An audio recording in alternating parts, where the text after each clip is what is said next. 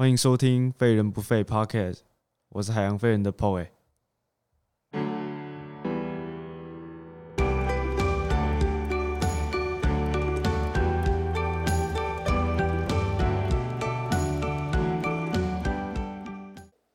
欢迎收听《废人不废》Podcast，我是海洋废人的 Poe。大家好，我阿高。哎，我们今天邀请到阿高，阿高是一个我我一个算是运动的一个前辈，大前辈。他骑脚踏车相当厉害，相当厉害。对我觉得称我称之为说，我变成前辈了。先拜先拜，前辈的意思有一种尊敬的感觉，就是他是在某一个方面是很专精的。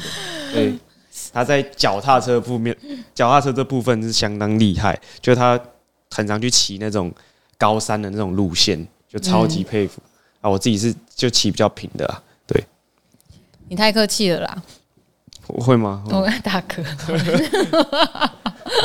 等一下，我对于前面这件事我还是不能接受哎、前我只是入行就是骑脚踏车，我以为他崇拜我，我以为你崇拜我的是是我的气化能力，就我只想要是脚踏车、自行车技能我们今天轻松一点，气化能力，这大家可能不要不要不要不要，好，跟大家讲一下，因为我自己是呃有骑五五年的自行车经验，然后当初买第一台自行车是为了要完成人生第一个铁人赛事，对，然后买了一台二手的公路车，然后就开始从最小的那个 try try 开始，二五点五，嗯然后到五一五嗯标铁到一一三，然后接下来想要往二二六去。嗯，对，就是大概是这样子。所以阿婆啊，刚刚就说我是他前辈，如果这样算起来算了，好了，我认了。就就尊敬尊敬尊敬的意思，这样。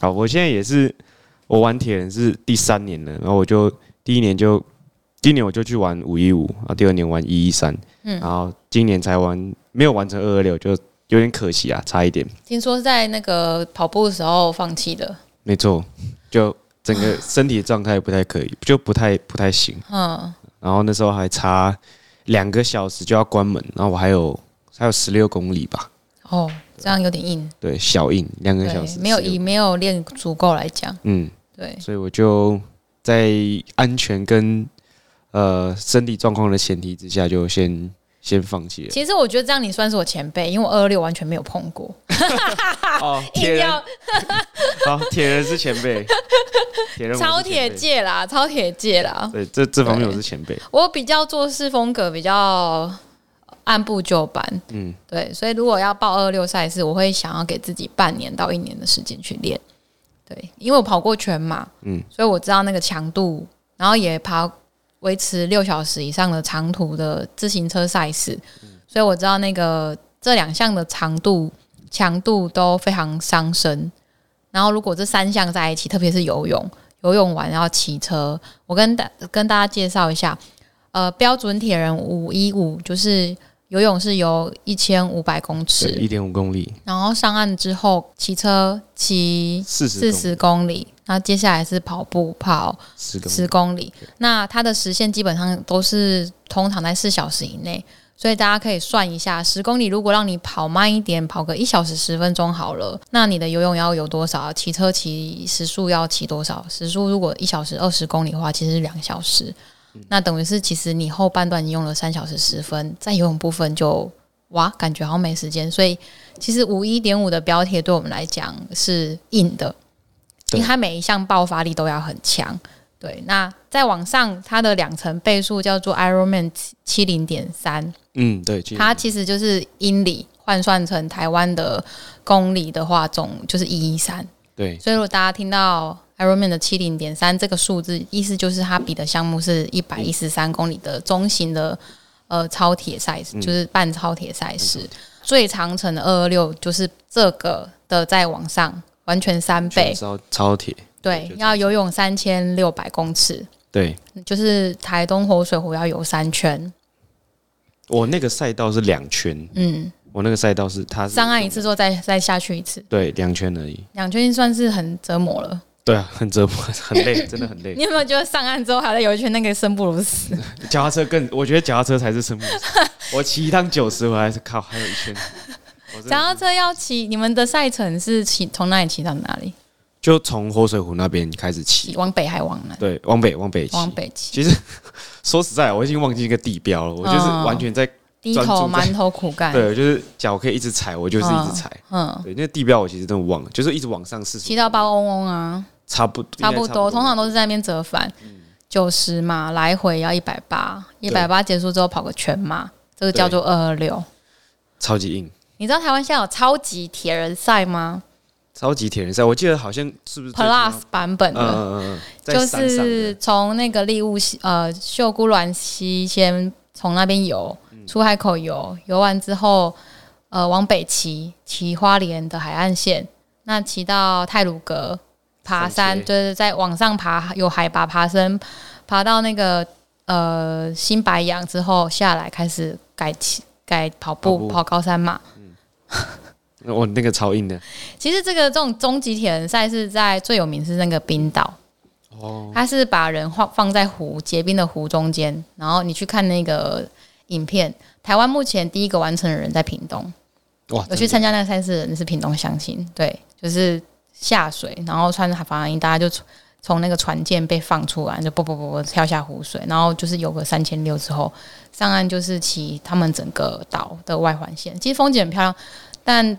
呃，冷风其实还蛮冷的。那再就是最后是爬跑一个越野的高山马。嗯，通常完赛的人都会哭，那个真的是能够活着回来已经算。那听起来像一个什么生存战，然后把你丢下去，他是把你丢在中间。现在那个都有签生死契约。哇，对，听起来好可。我觉得你可能完成二六之后，你下一步就会往台湾岛内的那个终极铁人去去挑战，因为它前提是你要有完成二六的一个经验，它才会让你参赛。嗯，对。我我自己个人没有那个欲望 因为因为我后来在铁人圈，我发现铁人圈比较多的都是游泳选手去转职的，对他们算是第一项就蛮吃香，嗯嗯嗯，对吧？像我我我其实游泳到长城的话，其实我时间会拉很长。像我在五一五的时候，我游泳算蛮快，就是二十几分钟就可以完成，真的很快。可是到一一三的时候，我就开始慢慢拉长，嗯，一诶。五一五是一点一点五公里嘛？对。那一一三的时候，我那时候一三才一点九啊，一千九，多四百而已。我好像我好像就已经第二次我就已经拉到三十几分钟，就还是算快。你们这些人这样还是算快？我觉得算以以那些人前辈来讲，你算差很多。对专专业的来讲，对。然后二六更不用说，二六我拉到我拉到一个一个半小时，差距就拉很大，对不对？我就是游泳那个关卡我过不去。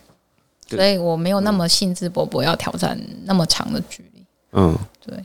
好了，没关系啊，就是我觉得就是自己设一个目标。不对，确实这个比较像是自己设目标给自己的挑战。铁人就是一个很自我挑战的运动项目。没错。呃，参加这么多场，你就是比较常在哪哪几场的那个哪一个县市出没？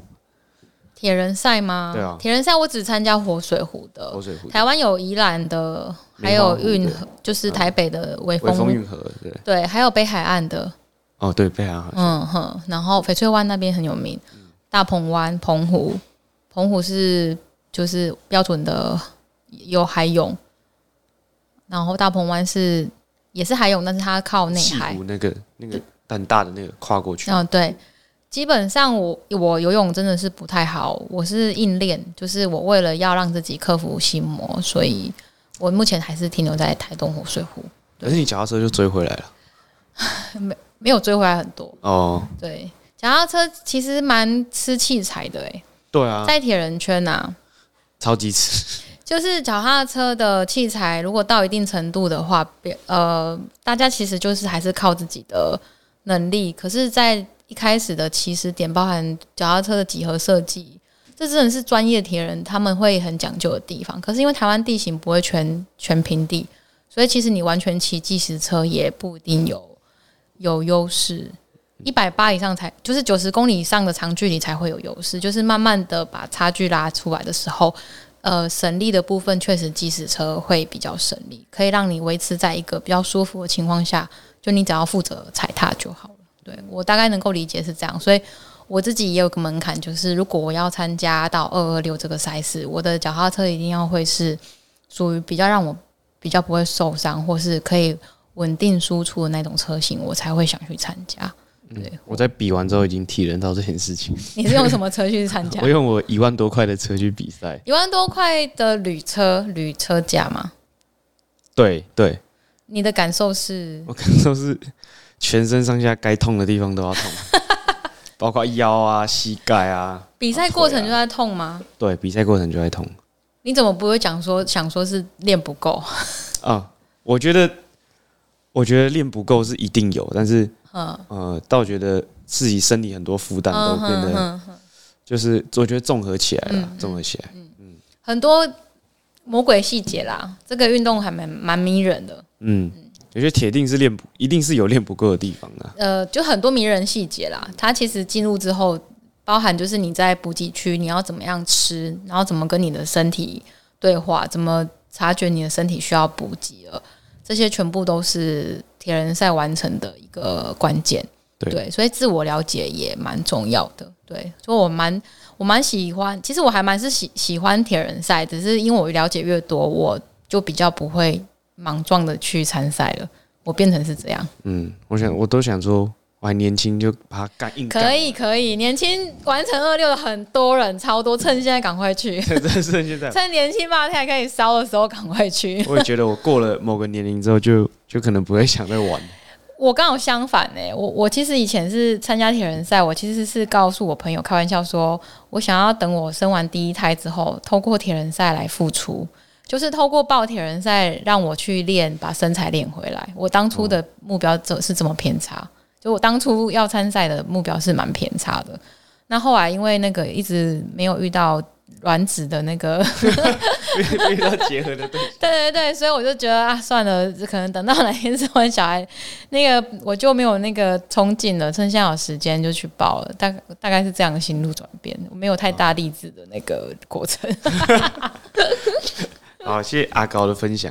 好，那我们呃聊到台东，聊到活水湖，那我其实，在跟台东算是蛮蛮有深的、蛮深的渊源啦。就是每一年我都会过去比铁人，然后再就是那边其实给我一个很很 chill、很放松的一个感觉。Cheer，没错，就是像金钻那边可以冲浪啊，然后都立后面那边也可以去玩那个 SUP。那边台东根本就是台湾的另外的类似夏威夷嘛，也不算，它完全就是另外一个世界。我也觉得，就是那边的步调啊，对对他们的生活的情调就很，就很就很放松，就很对放松。对，但你要想办法在那边活下来啊。欸其实很多人就会想办法，就是离开台北大都市，然后到那边去活下来，对，就卖一点吃的，或者是有一些技能可以做一些事情。我在五六年前很哦，我应该是说我在你这个年纪再加个十几三岁，我二十八岁的时候很喜欢跑台东、花莲，然后一一年会去个五六次，不是去比赛。我从那时候就常经过台东，然后第一次很有印象是美丽湾事件。那我其实是去听铁花村的音乐，然后去追把那一根署命，他们两个哦是我的偶像。对，那后来追月光海，去金樽看月光海。所以基本上我去台东就不像你，就是去冲浪，我没有，我就是很肤浅的一个流浪者，然后加观光客去朝圣，可是就越来越喜欢这样。有没有肤浅？你说不定已经在那个在在台东，就是有悟出一些人生的道理。有，我那时候第一次去其实是失恋去那边背包客客栈，去去解忧的。就是让自己放逐放空。然后那时候第一间背包客我印象很很深刻，叫晃晃。他那时候民宿是有猫，我那时候是猫咪，喜欢嗯喜欢拿着相机去单眼去追拍猫的照片，我觉得很疗愈，所以我就去台东，然后找了有一个猫的民宿，就是晃晃。那那他有那个二手独立书店，然后那时候呃板娘真的是让我印象很深刻。那时候伊利高路还没有红，然后他在呃月光的女巫小站那边有一个呃演唱会，然后我就去听。然后我去听之前，板娘就素素她就跟我说，可不可以帮我帮他拿专辑去给那个伊利高路听签名。后来我就去，那有成功的把要到签名，然后回来，然后回来的时候，呃，在最后一天留下一个明信片的时候，嗯，叔叔可能有感觉到我能量磁场有点低，所以他才稍微就是寒暄了一下我，我大概问我就是看我的那个写给他感谢明信片里面有提到就是失恋这两个字，然后他就回我一句说啊，还在会伤心的年纪真好，还在会心痛的年纪真好。我那时候就整个豁然开朗了，就觉得说，哎，对啊，我就是年轻才会有感觉到心痛。然后可能他的意思是说，像他们这种已经人生走到中，都在忙着要怎么想把自己的志愿、把自己的愿望、梦想弄起来的那个样子的时候，那个儿女儿女私情真的就是小小事了。你就算失恋痛，你还是要工作，还是要把眼前的事情做完。所以要继续往前。对对，我现在这年纪再回去想，每次想到这一句话，其实我就都是会心一笑的。哦，对，台东给我的感觉是很温暖的。诶说到署命，我上次二零一九年的时候有去参加他的那个阿密斯音乐节，对在都兰那边一个大草原。对对，对，然后他们那个时候其实有结合呃一个叫都立海洋教室的一个、一个小组织一个团体，然后他们也在做在那边做 SUP，嗯然后做净滩，然后就找我过去讲一些跟生物跟呃海有关的一些知识。对，就在都立那边，然后刚好今天就有新闻出来，都那个啦，附近隔壁都立的那个海滩有垃圾掩埋场的使用期限好像。延期，就是无预警的就延了，就往后延了。对对对，我有那个认识都立相亲呢、啊，真的哦、他们前阵子有去台北抗议，嗯，对，台北卫生署那边抗议，然后接下来就是这几天都会在都立的那个地方抗议。可是新闻媒体不知道为什么这个声浪没有被看见。哦，对，其实我印象蛮深刻的，因为我那时候在独立去跟他们一起做净滩的活动的你是去那边进滩我？去那边净滩，对。哦然后其实那个垃圾场我超级有印象，它就在后面，它是在都立的哪一个位置？因为我下去都立过，都立海滩过。它在呃独立海洋教室，我我非常清楚，就是那海洋教室往外走之后就是一片长长的沙滩，它在沙滩的最末、嗯最尽头那里。嗯，然后其实那个那个呃，垃圾场其实我有空拍，我有拿空拍机去飞，我印象很深刻，就是它垃圾场其实面积不大，嗯，但是它的铁网很矮，然后你就知道台东那个风味道很明显吗？味道明显，然后垃圾直接被吹出来，那个铁好恶网心哦上面全部都挂着那些塑胶袋垃圾，然后你就看到很多垃圾溢出来，对，那个是用溢的，跟所以你有录下那个空拍画面？我我有录下空拍画面，你现在还找得到吗我？现在找得到，我现在天哪，现在赶快帮他们一下！我觉得那太夸张了。对啊，所以我觉得这样的一个状况没有办法给这边呃居民原住民也好，居民也好，对他们这是他们的部落，而且况且就是对原住民来说，有些地方是很神圣的。你有去问追问那个垃圾是来自于是台中市台东市区垃圾还是哪里来的垃圾？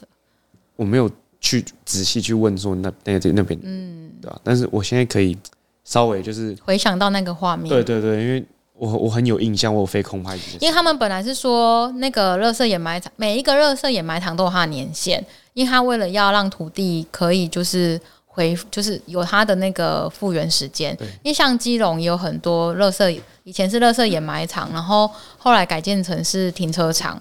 然后它过了一些年限之后，就觉得说，哎，垃圾可能就被分解或怎么样，土地就可以变更，就是在盖建筑物。不然其实基本上在垃圾掩埋场之后，它其实不能改建物的。对，然后多利他们本来是一百零九年十二月底，就是使用期限到了，基本上就大家终于看了这一个掩埋场，看了二十几年，终于可以跟他 say 拜拜了。应该掩埋就把它盖掉，就不要再看到它。结果后来突然他们发现说，不知道为什么改到一百一十三年的十二月，整整再多了四年。嗯，嗯，然后这件事情就是大家都无法接受，因为就是那个心情有点像是我今天要退伍，然后忽然间你跟我说，有没有有没有 有有有感觉是这样？那你干？是要退伍了？莫名其妙，凭什么我要继续那个演艺？我懂我懂我懂，而且还是年哦，对啊，可能四天四天就已经很干了，他是现在四年，然后我查了一下资料，他是说，因为台东的焚化厂盖的速度就是没有地方可以焚化，那台东焚化厂盖好要一百一十一年十一月才会试运转，意思所以其实我觉得这还是回归到人类的垃圾制造量的问题。对啦，就是嗯、你没有必要使用那么多东西，那你就不要去刻意的去浪费它，或者是哎、你可以把呃东西再用的更多次，或者是呃有些比如说塑胶袋啊，就是不要装个早餐五分钟吃完包一包就丢了，对。对啊，像这种东西就可以，你可以再拿来做更多的。我都重复拿来装猫砂、欸。装装因为我们家的猫，我试过要让它就是用那个可以分解的，它不要，它宁可嗯不要憋憋屎憋尿，也不要打那个可以分解。哦，真的，所以它那个材质又不一样。嗯，一般猫砂是矿砂，然后就是没有办法直接溶于水，因为它就是垃圾，要用焚烧的方式。那它其实矿砂其实也不太会焚烧，也不太会有一些异味或是一些化学物。还是都会哦，化学物质比较少啦，毕竟那里只是屎尿而已。嗯对对对，我有时候常常在想，我到底有什么办法可以让我减少呃家里就是这只猫制造的废弃物？但我觉得我又不能怪它，因为我自己也会大便，只是我大在马桶，然后就大概就是进入那个化粪池看不到。对，就是我觉得人类就这样，好像自己看少了有点罪恶。对，就是自己没看到就不会有罪恶感。就不干我的事的。对，你在那时候你是你一百零九年去去演讲，对我去独立那边，好，那因为我们都在我们在我在基隆这边嗯。呃生活嘛，所以就其实周遭有很多活生生的例子，包括草径公园，还有天外天富裕公园，这两个都是基隆当当时候很大的垃圾场。那这些垃圾的掩埋来源几乎都是台北市，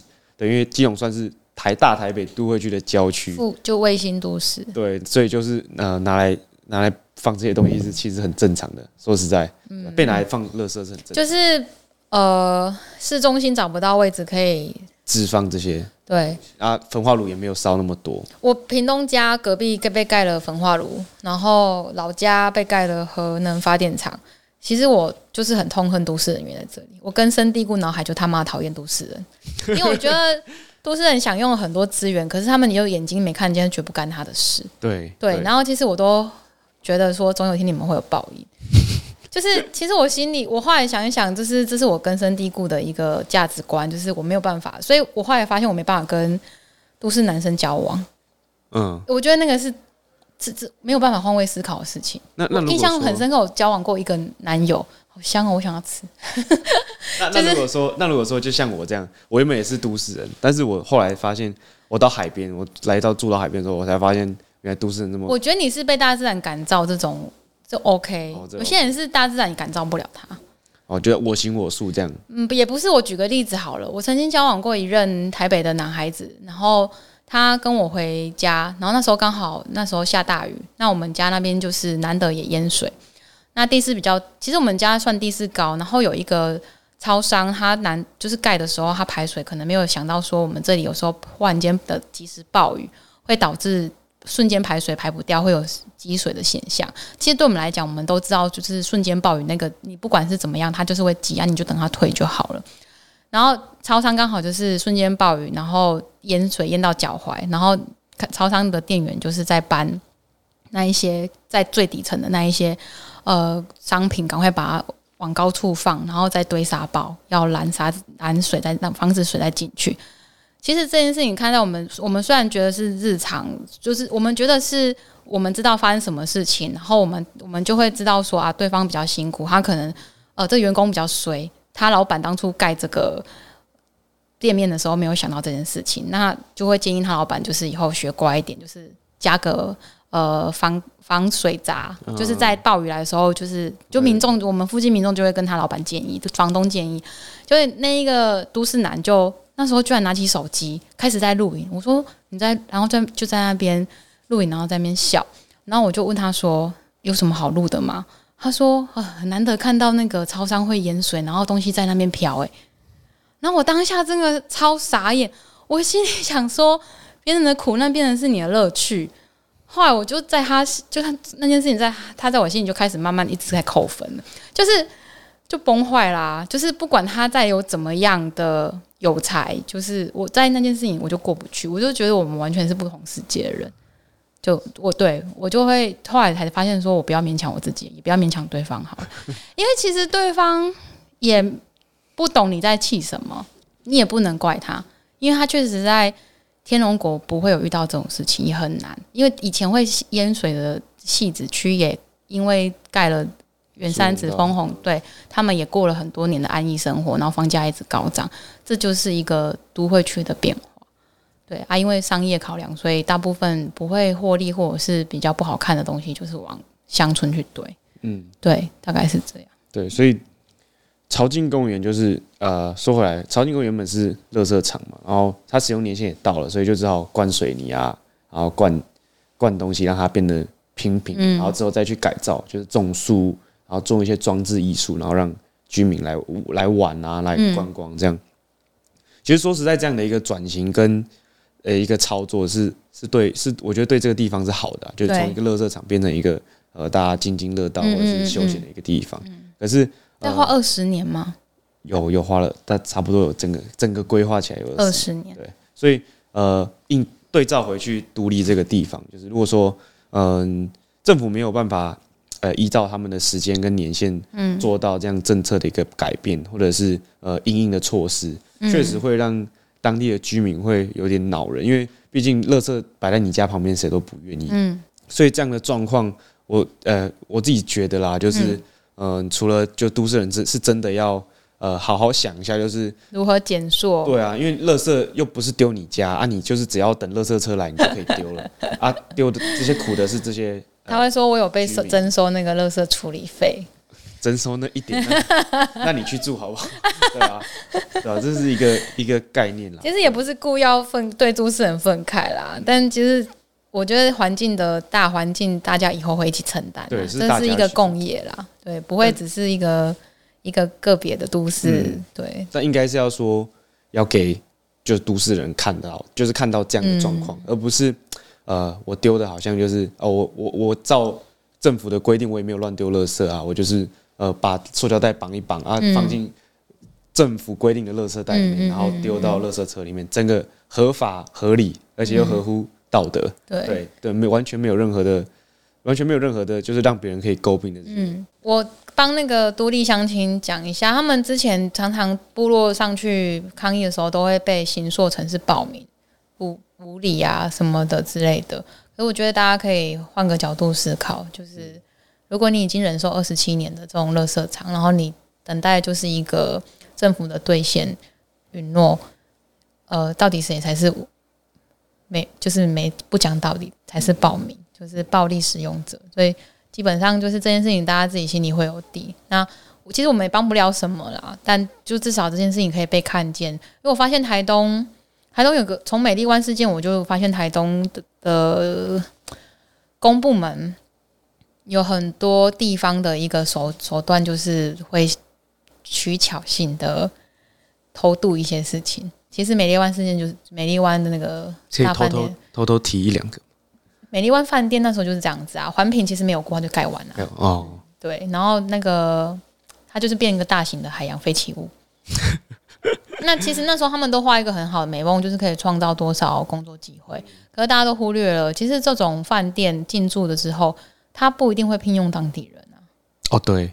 那就算聘用当地人，给的薪水也不会是好的。就可能就是叫当地人去打扫，或是一定是这样子的工作机会。然后网上那些高阶主管人才培训也不会轮到他们啊。对，也是找你是空空降回来的啊。对啊，所以我觉得如果你是一个企业，你是往帮当地的人一起培育，然后一起把他培育上来的话，那你的高阶主管或者是你的主管级的人都有机会是在在地人。我觉得这才是真的一个社会企业。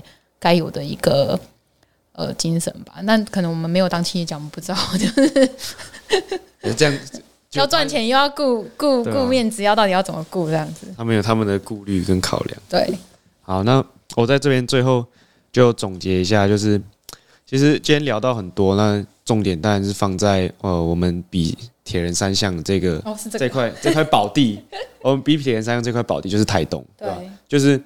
其实，呃，台东一直都是，呃，每年在比铁人三项这个很棒，而且已经变铁人城了。对，这是一个一个代表，国际性的铁人。对，你要说在台湾比铁人要去哪，其实大家多半都会说哦，台东活水湖这样。所以，其实，嗯，台东正贵为呃台湾的一个后山，那它是我觉得个人觉得是最快最后一块净土吧。